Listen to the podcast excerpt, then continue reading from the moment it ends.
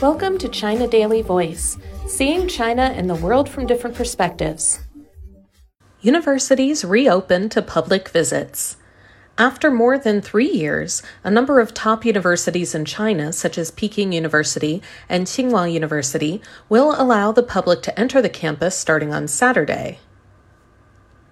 Tsinghua will allow ordinary visitors from July 8th to August 6th between the hours of 9 to 11 a.m. and 2 to 4 p.m. The university is closed to visitors on Mondays. Each visitor is only allowed to visit the university once and can book three slots for companions.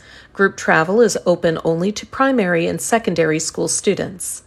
In a similar notice, Peking University said that starting from Saturday, it will open for ordinary visitors during summer and winter vacations, public holidays, and weekends.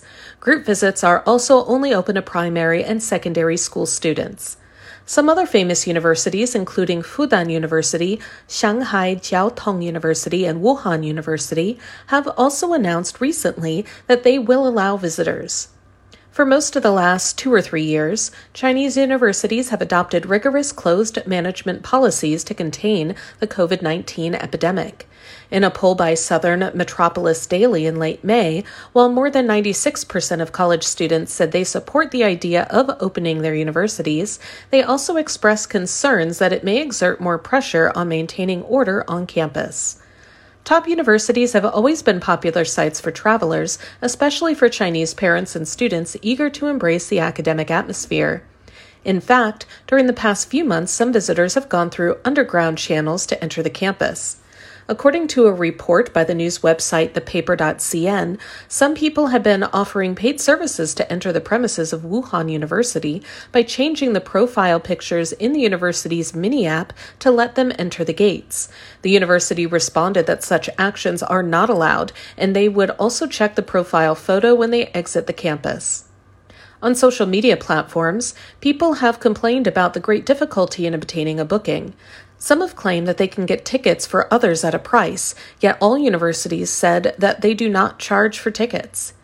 Yi Yi, who graduated from a Beijing university last year, was thrilled that she successfully booked tickets for her and a friend to visit Peking University on Sunday. Although she has long waited to visit the university, she has never found a good opportunity to do so. These top universities are the academic sanctuary for most Chinese students, and they have rich history and great cultural atmosphere, she said.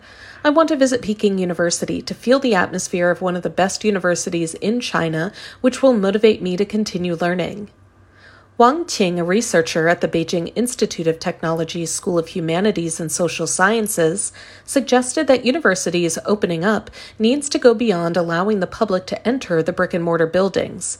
Universities should not monopolize the rights to produce and evaluate knowledge. They should create knowledge together with the outside world, he told China Science Daily. That's all for today. This is Stephanie, and for more news and analysis, by the paper. Until next time.